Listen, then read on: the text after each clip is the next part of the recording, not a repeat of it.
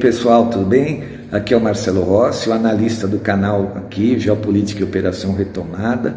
Estou me apresentando, vocês normalmente não, não me veem, só ouvem a minha voz, né? E agora também me colocando à disposição como pré-candidato a deputado federal, para lá, a partir de 2023, então, ajudar o presidente Bolsonaro para a gente combater essa agenda nefasta da nova ordem mundial.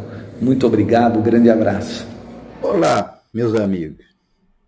Hoje eu estou aqui para dar o meu apoio ao meu amigo Marcelo Rossi, pré-candidato a deputado federal por São Paulo pelo PTB. Eu fiquei muito honrado quando ele me convidou para ser o seu chefe de gabinete e não hesitei em aceitar o convite, porque assim eu vou poder estar naquele mesmo ambiente onde se resolvem as coisas e talvez possa interferir no processo de condução do Brasil. Apoiando Marcelo, vocês estarão dando um passo importante para garantir a nossa soberania ameaçada pelos avanços da nova ordem mundial. O objetivo é levar o nosso barco para o Porto Azul, que será o nosso grande destino como país. Um grande abraço. E aí, pessoal? Marcelo Rossi, tudo bem? Geopolítica e Operação Retomada. Estamos voltando aqui ao nosso canal no sábado 23 de julho de 2022, né? Gente, alguns dias atrás eu fiz um áudio sobre um problema que estava ocorrendo na China, que era uma espécie de confisco de dinheiro público, né? É, dinheiro público não, dinheiro do povo, né? Mas que alguns bancos estavam fechando as portas e não pagando a essas pessoas pelos depósitos, né? Era uma, até citei que era uma ameaça que podia, né, desequilibrar ali o sistema financeiro chinês, que poderia ser um dominó que iria empurrar o sistema, né, para algo parecido pois a coisa está ficando grande, a coisa está ficando maior. É, no, na data de ontem nós tivemos aí duas matérias importantes, uma do Zero Hedge falando sobre essa crise dessas hipotecas na China, outra matéria que saiu também na revista Oeste. E isso aí, gente, é uma fagulha, é uma faísca que pode provocar um incêndio muito grande. Né? A gente sabe que grandes incêndios nascem de fagulhas. Né? ou vamos usar uma outra linguagem figurada. O edifício, antes de cair, a gente vê uma rachadura na coluna, olha e fala: putz, vai cair o edifício. Né? Então a gente tem que tomar muito cuidado com esse tipo de, de matéria, com esse tipo de notícia, porque isso aí contagiando o mundo, a gente sabe o que dá. Eu lembro que em janeiro de 2020 a gente começou a ver aquele pessoal caindo na China, não sabia o que, que era aquilo, não é? Ficou todo mundo, ah, pandemia, ah, isso não vai vir para cá, ah, tá lá na China. Chegou março, vocês lembram o que aconteceu. Então, essa fagulha do sistema financeiro já está ocorrendo na China. A matéria saiu o seguinte, da revista Oeste, depois eu vou ler a matéria do Zero Red. Tá, ó. A população na província de Henan, na China, protestou contra bancos que confiscaram depósitos financeiros de correntistas na cidade de Zhengzhou. Os atos foram violentamente reprimidos, segundo os vídeos postados nas redes sociais. As instituições estariam envolvidas em um escândalo financeiro. Né? Correntistas de quatro bancos regionais da China alegam que estão com suas economias bloqueadas desde abril, ou seja, eles não podem sacar dinheiro desde abril, né? Esses valores estariam sendo transferidos para produtos de investimento, segundo informam autoridades chinesas. Algo parecido com o plano Collor, né? Vocês lembram que o dinheiro ia ficar retido por 18 meses na época. Quem tem uma certa idade aí vai lembrar, isso foi há 32 anos atrás, não é? Mas que deixou uma marca na população brasileira até hoje. Né? É, para quem não sabe o que aconteceu, o Collor, para tentar acabar com a inflação no Brasil, ele reteve o dinheiro do povo ali e ele foi buscar a poupança que na época ele havia prometido que não pegaria a poupança.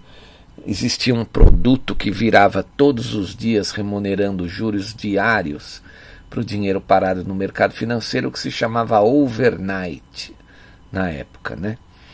E o pessoal migrou do overnight para poupança com medo desse confisco. Então não sobrou outra alternativa ao Collor a não ser também confiscar a poupança. Na época era 50 mil alguma coisa, eu já não lembro mais. Era o limite, acima do que fosse 50 mil cruzados novos, se eu não me engano, aí depois voltou o cruzeiro, né?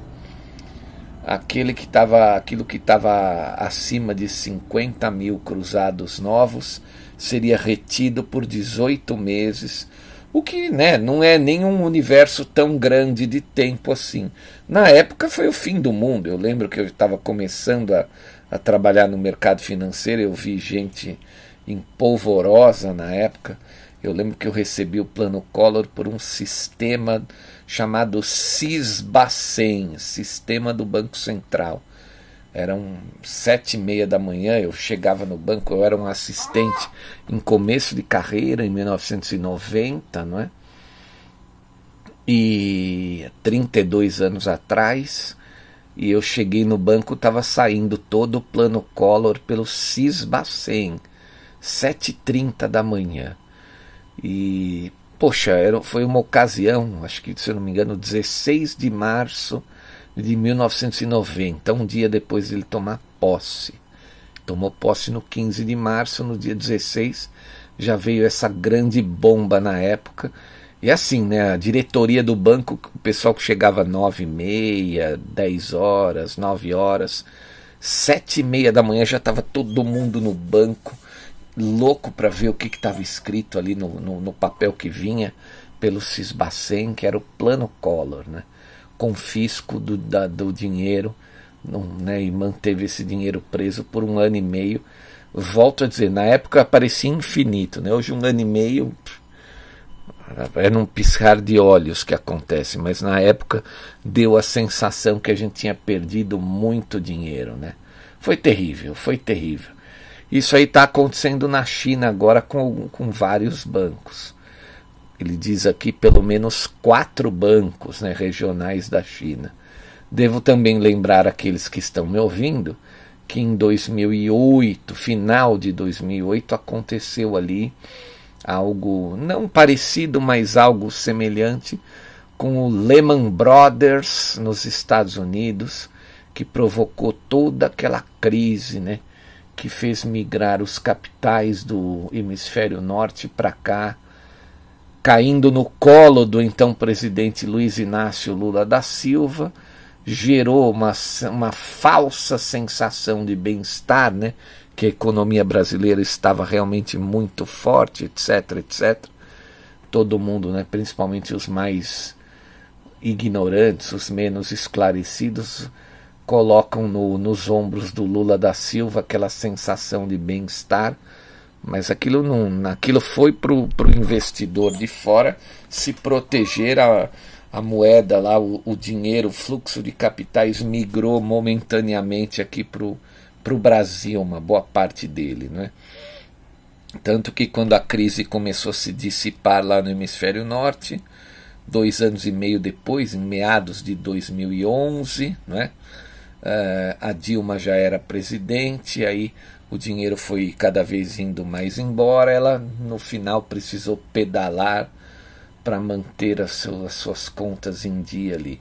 Então a situação se inverteu porque era uma anomalia, era um hiato econômico, né? assim que a gente chama uma situação econômica que é uma anomalia temporária, a gente chama de hiato econômico. Né? Foi o que aconteceu. E agora na China, né, muito provavelmente por causa daquele do, do problema da, da, falta de liquidez ali, envolvendo também a Evergrande, né, aquela grande construtora que está aí no meio de todo esse rolo, está atrasando pagamentos e ninguém mais fala da, da Evergrande. Então a China está vivendo esse momento assustador que pode contagiar o mundo. Né? Vamos continuar então esse texto aqui da, da, da revista Oeste. Né? É, os moradores atingidos pela crise bancária, uma das piores dos últimos anos na China, alegam que 40 bilhões de yuans, né, yuanes, cerca de 6 bilhões de dólares, desapareceram e protestam, né, essas pessoas estão protestando, exigindo acesso a esse volume financeiro. Né. Em 10 de julho, mais de mil depositantes se reuniram do lado de fora da filial do Banco Popular da China para realizar um grande protesto pelo, pelo dinheiro. Né. E eles diziam o seguinte: o que assusta é que o Banco Central chinês ainda não interveio, comentou Dan Wang, economista-chefe do Hong Kong Bank Hang Seng ao jornal Le Monde francês. Né? Há um alto risco de contágio, olha lá. Há um alto risco de contágio se as pessoas ficarem com medo e procurarem sacar dinheiro. Isso é um método natural de defesa do ser humano. Nove bancos já foram afetados o sistema bancário é muito sensível a esse tipo de sentimento, alertou o economista. Tem uma outra matéria no Zero Red. Antes de eu ler a outra matéria, eu vou explicar por que, que a corrida aos bancos ela provoca então um buraco maior e vai corroendo muito mais o sistema. Que o banco ele alavanca o capital, ou seja, como é que o banco ganha dinheiro? Emprestando dinheiro a juros exorbitantes, não é? Então ele capta dinheiro, paga um, um juro baixo para quem deixa o dinheiro parado lá e empresta a juros exorbitantes. Esse processo, que é o processo que o banco empresta o capital que ele, que ele recebe como depósitos, a gente chama de alavancagem. Né? Então, um banco muito alavancado significa que ele emprestou muito do dinheiro que está é, na, nos seus caixas, né, dinheiro esse de alguns clientes. E aonde pode acontecer então o hiato e a tragédia? Vamos lá. Você empresta todo o seu dinheiro, né? Você toma um cano e o pessoal começa a correr para sacar o dinheiro, você não tem liquidez. Ou assim, né? Vamos, vamos, vamos ser mais claros. Você emprestou a médio prazo, a um ano de prazo para algum cliente te pagar aos poucos durante esse período. Mas o dinheiro está lá parado, que os, os correntistas, os depositantes, podem sacar a qualquer momento. Aí surge um boato no mercado que o teu banco está insolvente. Então você tem um resgate histórico de 20%. Né? Então você vai manter esse caixa lá e vai alavancar os 80%. Né? Aí, de repente, o teu resgate histórico, por conta dessa boataria, sobe para 50%. Aí você vai se tornar inadimplente. Né? No Brasil existe uma regra, pelo menos na minha época que eu trabalhava no mercado financeiro, que o Banco Central é, fazia um, um recolhimento compulsório desses recursos, principalmente dos depósitos à vista. Na época, se não me engano, era 15%. Hoje eu não sei qual é a porcentagem, porque justamente para manter a liquidez ali do sistema. Não é? Só que se tiver uma correria e 40, 50% dos correntistas resolverem sacar, o dinheiro não existe. Por quê? Porque ele está todo alavancado, ele está todo emprestado, né? E não tem, não tem como o cliente que tomou esse empréstimo ele pagar você é, no curto prazo. Então, como algumas empresas, por exemplo, você pega a Evergrande, que é uma empresa muito grande ali, não é? Na China e que está dando cano nos bancos, isso faz o quê? Isso faz com que diminua a capacidade que o banco tenha de solvência. Ou seja, você pode chegar lá e sacar o teu dinheiro numa boa que não vai dar problema nenhum. Então o banco começa a tomar cano, ele diminui o seu, a sua capacidade de, de, de, né, de socorrer aos clientes que querem então o saque das suas economias. Então é uma tragédia quando o banco está todo alavancado, o sistema financeiro todo alavancado emprestou para todo mundo, e aí os clientes que são o lastro desses empréstimos, né, os verdadeiros donos do dinheiro, começam a correr atrás e percebem que o dinheiro não existe mais. Né? Daí vem toda a tragédia no, no, no sistema. É, é, dessa maneira que eles estão evitando. Por isso que ele diz aqui na matéria: ó, nove bancos já foram afetados. Por que foram afetados? Né? O medo, a correria, co contaminou o sistema financeiro. Por isso que a gente diz que o sistema é aquele, é aquela espécie de uma trilha repleta de dominós, onde você dá um peteleco no primeiro lá na frente, ele acaba derrubando todos é, que vão caindo né, num, num processo irreversível, porque um está devendo para o outro, que está devendo para o outro, que está devendo para o outro, ninguém paga ninguém e o negócio vai para o buraco. No fim, o sistema todo vai à bancarrota e os clientes perdem o dinheiro todo mundo entra em desespero, por quê? Porque o dinheiro não existiu. Quem é que acaba ganhando? Aquele que tomou o dinheiro emprestado e que fala, pô, vou pagar, vou pagar, mas eu vou pagar como se o banco que eu estava devendo agora quebrou, faliu, né? Tem isso também. Então é uma situação bem complicada onde quem perde menos é aquele que pegou o dinheiro emprestado, né? O, o, máximo que pode acontecer é ele ter que pagar por um banco central, para uma outra entidade, mas ele já pagaria de qualquer maneira. Agora, quem dá o lastro, quem tem a economia parada, é quem perde tudo. É, isso é muito complicado.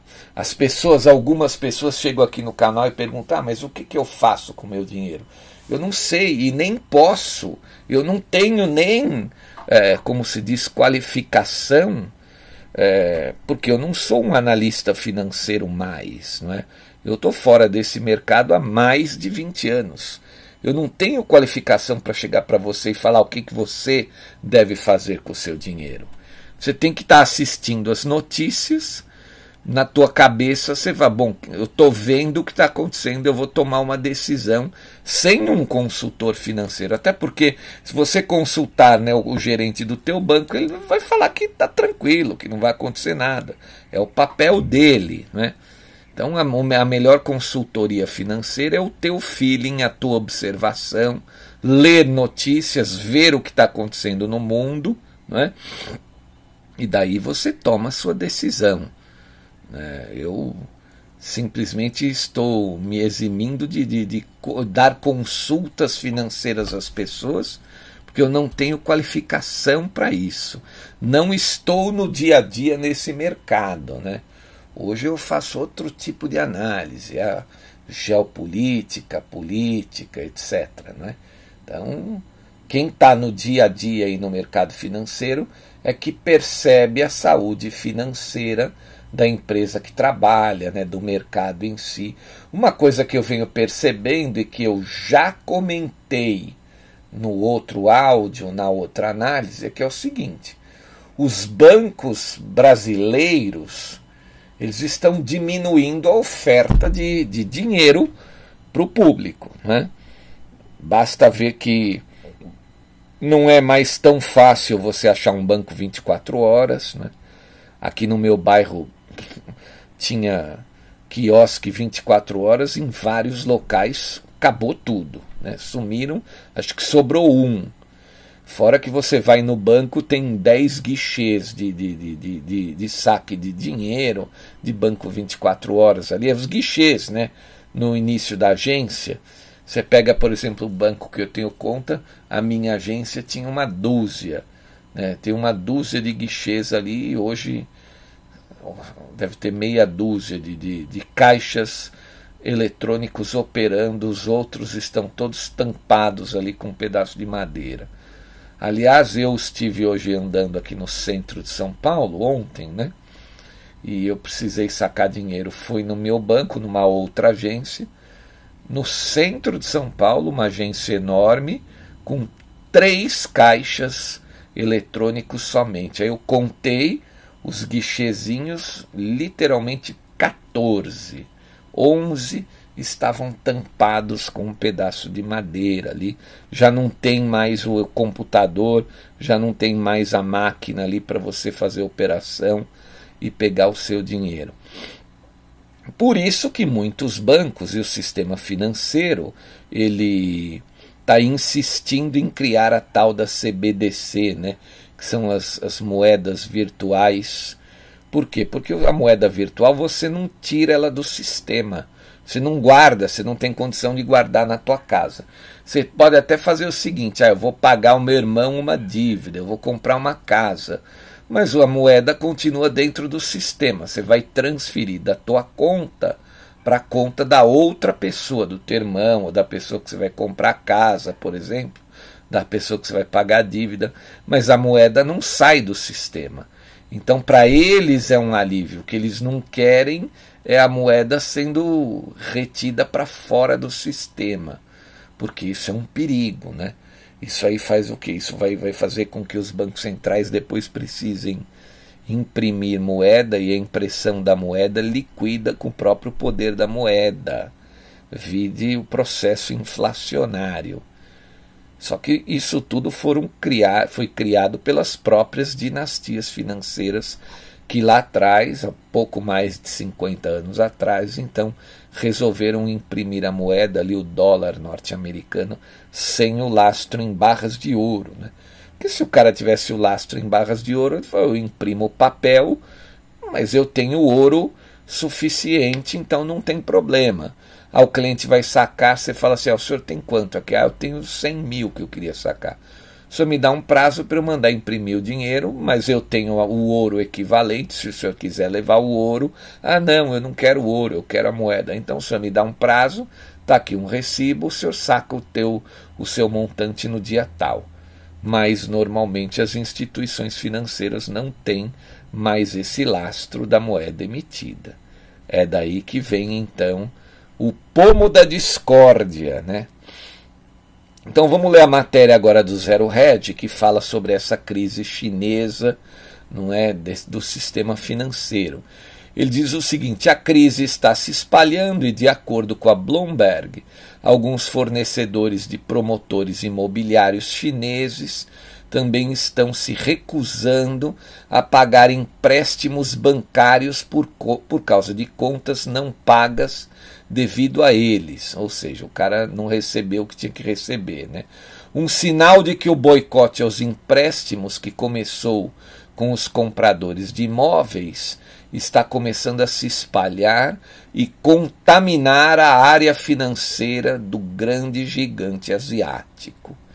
Em um estudo de caso chocante sobre o que acontece quando um esquema desse é revertido, centenas de empreiteiros do setor imobiliário reclamaram que não podem mais pagar suas próprias contas. Né? Então, vai tirando o poder do banco solver aos seus clientes. Né? O banco se torna então insolvente. E por que? Tá eles não podem mais pagar suas próprias contas porque desenvolvedores, incluindo a China Evergrande Group, olha lá, Evergrande, ó, ainda devem dinheiro a eles, informou o Caixin citando uma declaração que recebeu de um fornecedor na última terça-feira agora. Semelhante aos compradores de casas que se posicionaram e se recusam a pagar por propriedades que permanecem incompletas, um grupo de pequenas empresas e fornecedores circulou uma carta online dizendo que deixarão de pagar dívidas depois que a crise de caixa da Evergrande né, deixaram de pagar dívidas depois que a crise da Evergrande deixou eles sem dinheiro. Decidimos parar de pagar todos os empréstimos em atrasos e aconselhamos nossos pares a recusar qualquer pedido de crédito ou fatura comercial. Disse disse o grupo na carta datada em 15 de julho, enviada ao escritório do desenvolvedor em Hubei.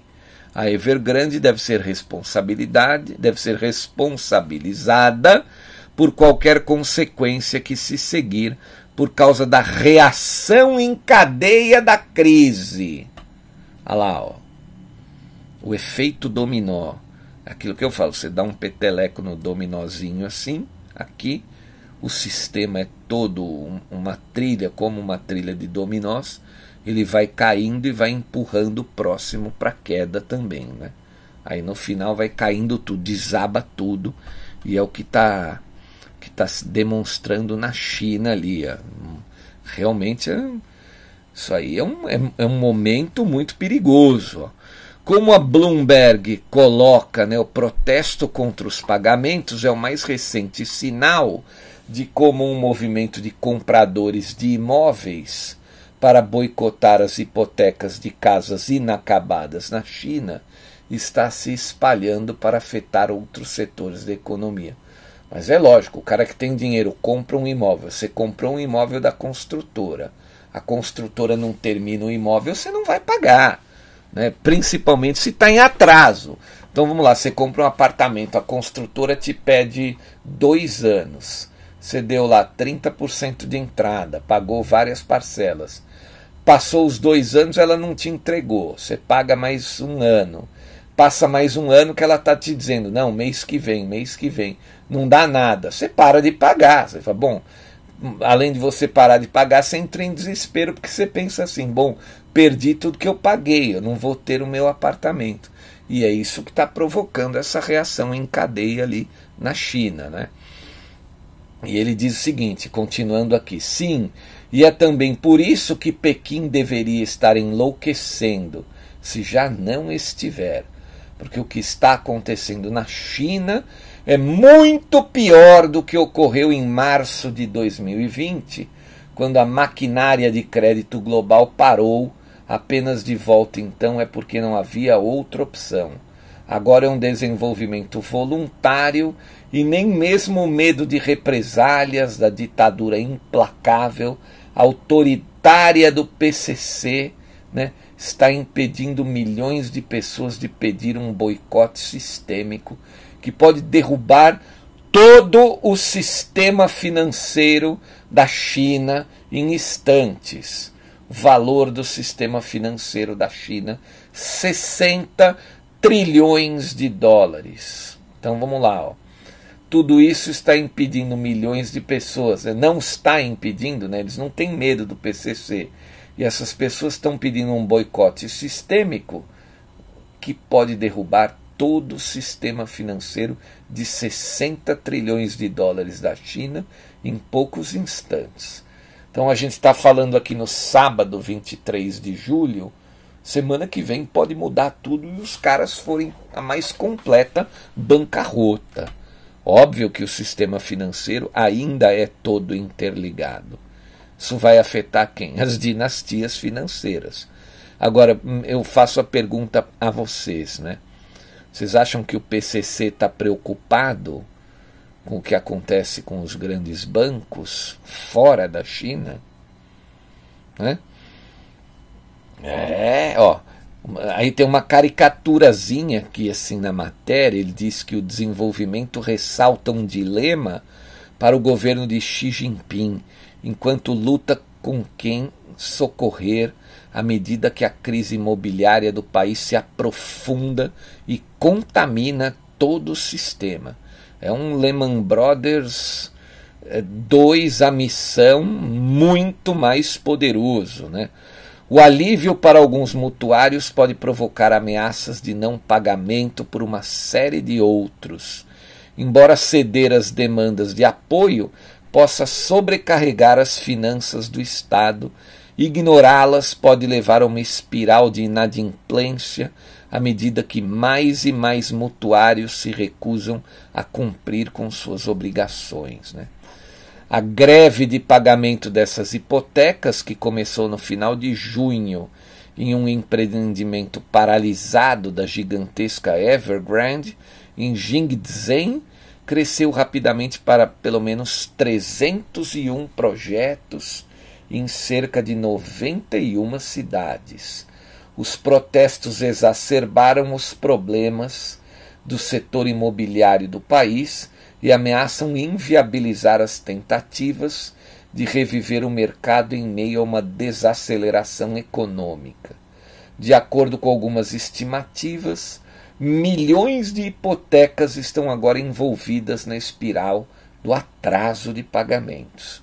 Na segunda-feira, informamos que, à medida que aumenta a pressão sobre Pequim para tomar medidas, as autoridades do Partido Comunista Chinês instaram os bancos a aumentar os empréstimos a construtoras para ajudar a concluir os projetos e também estão considerando dar aos proprietários um período de carência nos pagamentos de seus financiamentos.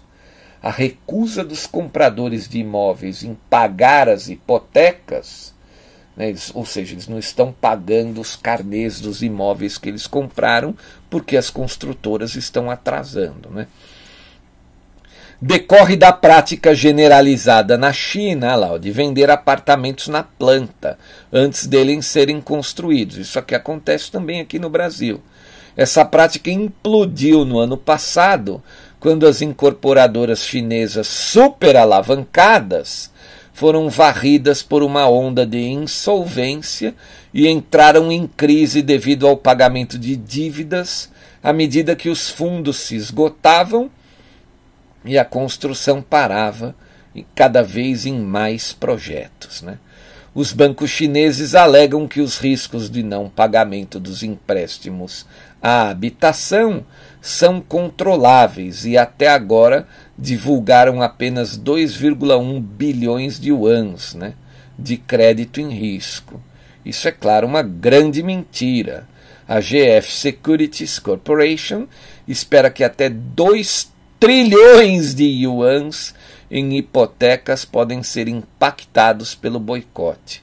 São milhões de hipotecas. O que ele chama aqui de hipoteca é dívida imobiliária. Você comprou um apartamento e não paga. No geral, os bancos chineses têm 38 trilhões de yuans de hipotecas residenciais pendentes e 13 trilhões de yuans de empréstimos para os empreendedores imobiliários situados no país.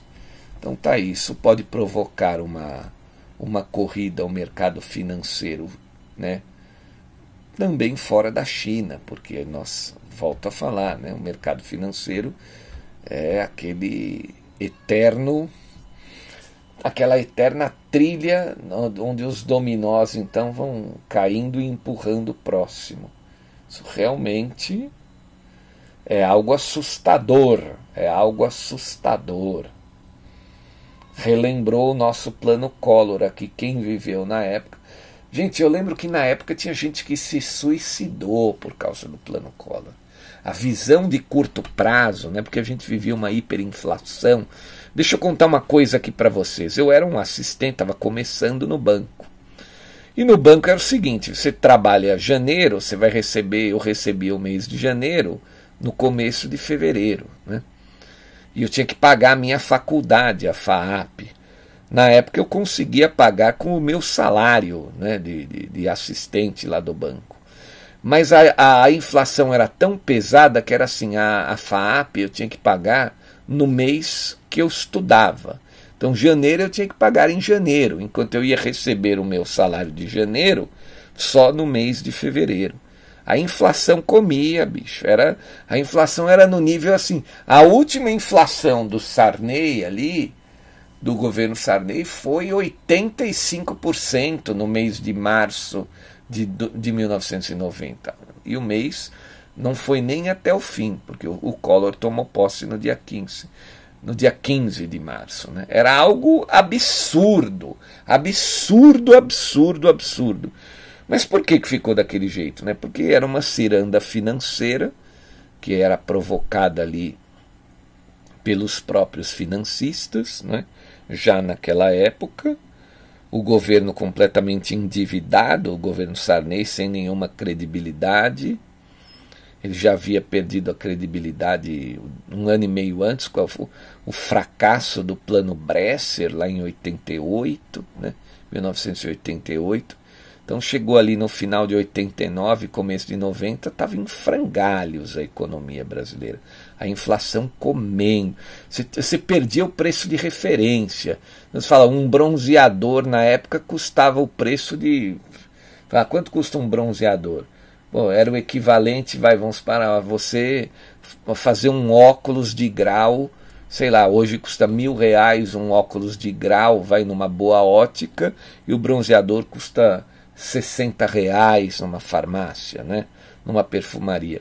Naquela época você tinha perdido a referência. Você fala, pô, o que, que eu faço? Compro um bronzeador ou mando fazer o meu óculos? Eu lembro de uma situação, vou contar aqui para vocês. Né? Uh, um terno completo era o equivalente a, a, a dois, três é, é, perfumes. Né? Hoje você compra um terno quanto? Você paga 600 reais, um terno razoável, né? Não vou falar sobre um terno muito caro de, de, de etiqueta, vai 500 reais um terno. Você, né, e na época, assim, o perfume custava, você, tinha mudado. Você fala, pô, você compra um perfume ou um terno, né? É como pagar 600 reais, 500 reais num perfume, assim. Assim, o preço referência das coisas estava completamente absurdo, assim, absurdo. Um livro da faculdade, você fala, ah, compro o livro da faculdade ou compro um outro terno para eu trabalhar, né? Era assim, acabou. Aquilo, a inflação ela destruiu. É o que está acontecendo na Argentina agora, ó. Tanto que saiu uma matéria aqui, ó, o Alberto Fernandes saiu na revista Oeste, reprovado por 75% dos argentinos, né? Que, que significa? Que a esquerda, o pessoal de esquerda, normalmente é um pessoal inconsequente, vota hum, por motivos emocionais. Não é?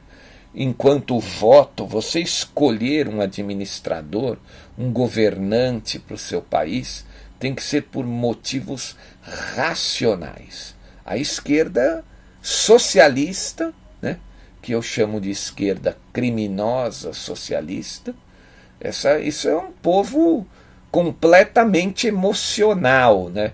Obviamente que o povo que não faz parte das falcatruas, o povo, né, que acredita nas mentiras dos caras, né? Povo comum que entra na onda, sabe?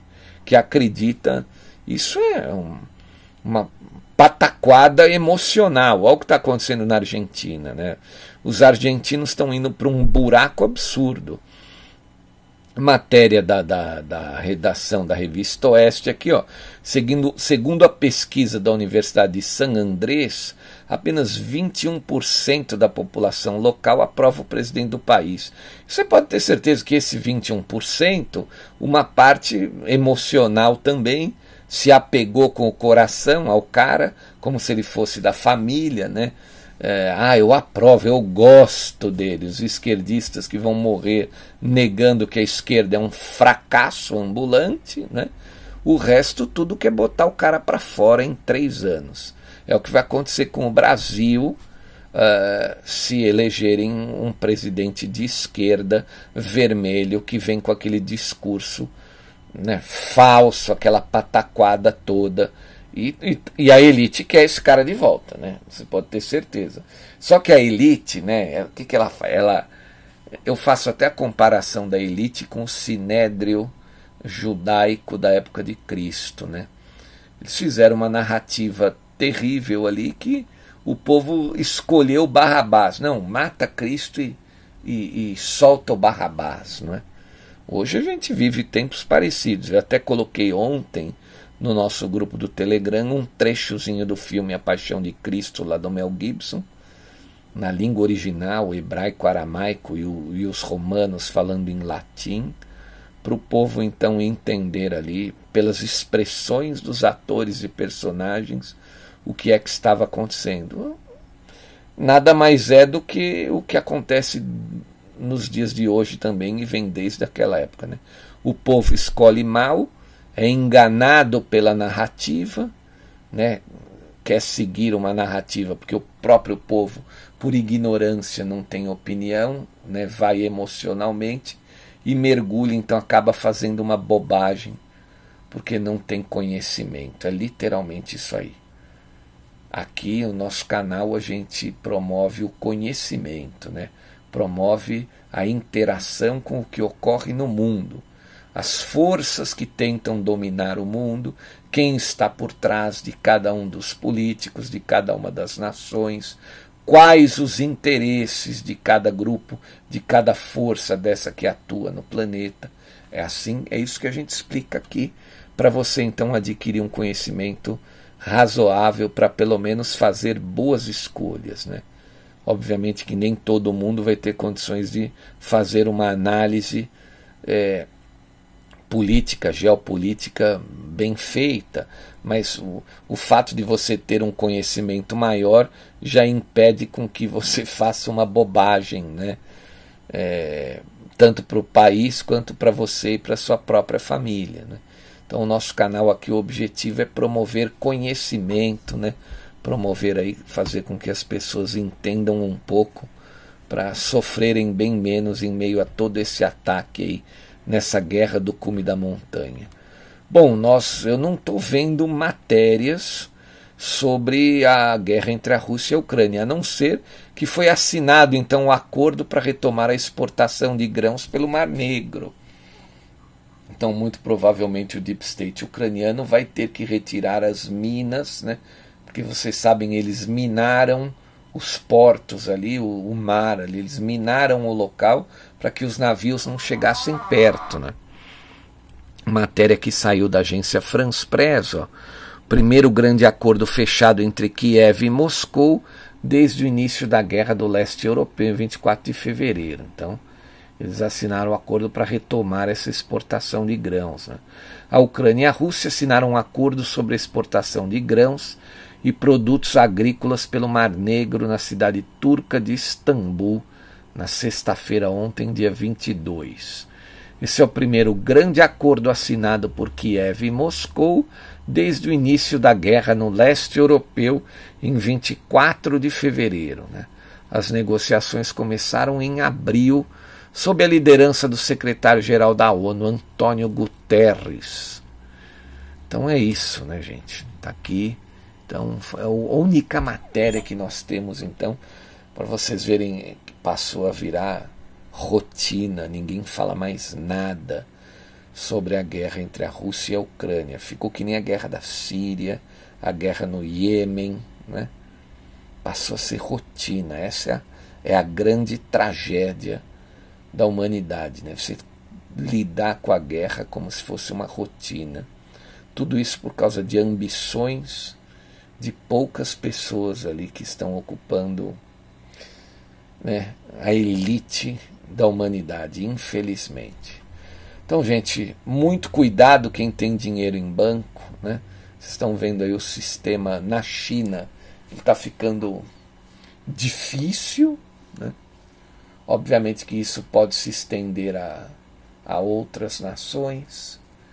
Então aqui a gente a gente aconselha assim, não adianta você vir me perguntar o que você faz com o teu dinheiro, não adianta, não adianta, não vale mandar e-mail, eu não vou responder, porque eu não sou mais um consultor financeiro, né? não, não tenho essa qualificação mais.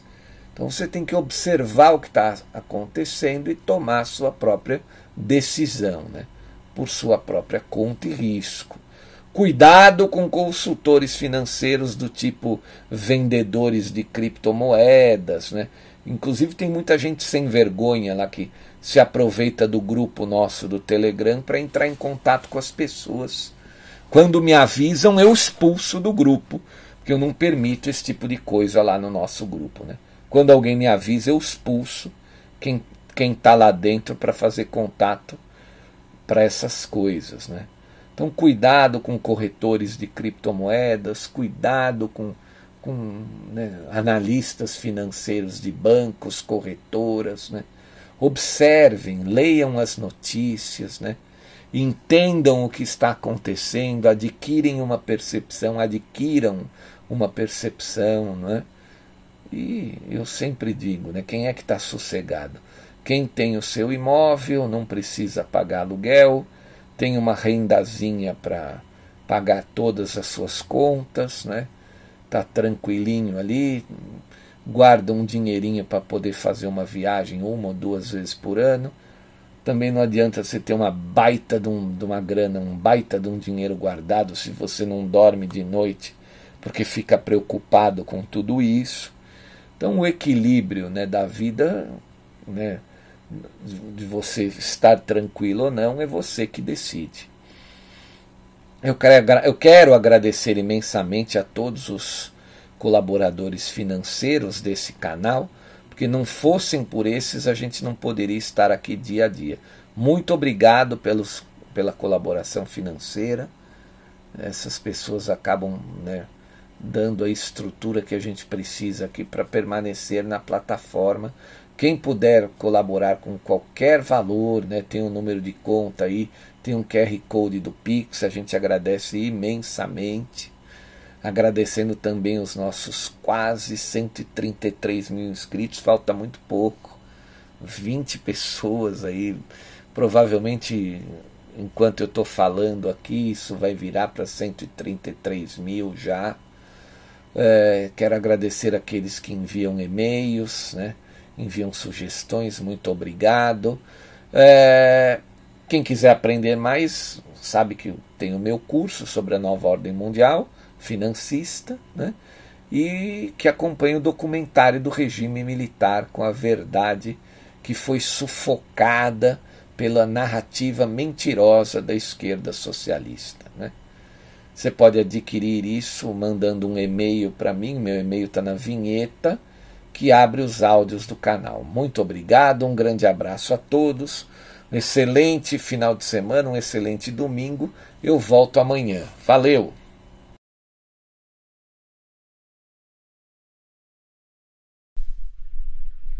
E aí, pessoal, Marcelo Rossi aqui. E eu quero convidar vocês para inscreverem-se em nosso novo canal. Na verdade, é um canal antigo que foi remodelado. Ele se chamava 100 anos de comuno socialismo e nós mudamos o nome dele para Geopolítica e Comuno Socialismo. Ele seria agora, vai ser usado como um nosso canal reserva aqui, o canal número 2 porque nós não confiamos mais nesta plataforma, não é? A gente não sabe o que pode acontecer amanhã. Então eu peço a todos vocês que gostam dos áudios que se inscrevam também nesse nosso segundo canal chamado Geopolítica e Comuno Socialismo. O link desse canal ele vai estar é, sempre na descrição dos novos áudios do Geopolítica e Operação Retomada e no espaço de comentários também. E quero também convidá-los a assistirem os vídeos históricos que estão disponíveis naquele canal é, é, um canal que foi feito para uma série que vai contar todas as tragédias que os comunistas praticaram em 100 anos, né? Desde que eles chegaram ao poder na Rússia, lá em 1917. Muito obrigado a todos. Inscrevam-se lá naquele canal também, ok? Valeu, pessoal!